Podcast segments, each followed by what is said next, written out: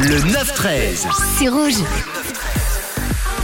Et comme euh, chaque jour, euh, on décrype une expression, un mot, et on va s'intéresser aujourd'hui à l'origine d'Halloween, parce que oui, c'était le week-end d'Halloween, et aujourd'hui on est le 31 octobre, jour d'Halloween. Et notre histoire débute il y a plus de 3000 ans. Halloween est au départ une fête celtique d'origine irlandaise, on appelle ça le Nouvel An celtique, et à cette époque, le calendrier celte ne se termine pas un 31 décembre, mais l'année se finit un 31 octobre. Et pour la dernière nuit de l'année, la légende raconte que c'est la nuit du dieu de la mort, dieu que l'on appelle Samaïn. En octobre, les nuits se rallongent et la légende raconte que les fantômes en profiteraient pour rendre visite aux vivants. Alors pour éviter que les fantômes ne viennent les hanter, ne viennent nous hanter, les Celtes avaient quelques rituels dont justement celui de s'habiller avec des costumes terrifiants pour faire peur aux fantômes et aussi celui de se réunir pour faire la fête le soir du 31 octobre. Ce sont les immigrés irlandais qui ont d'abord apporté cette tradition avec eux aux États-Unis. Avec l'arrivée du christianisme, les catholiques décidèrent à partir du 9e siècle de fêter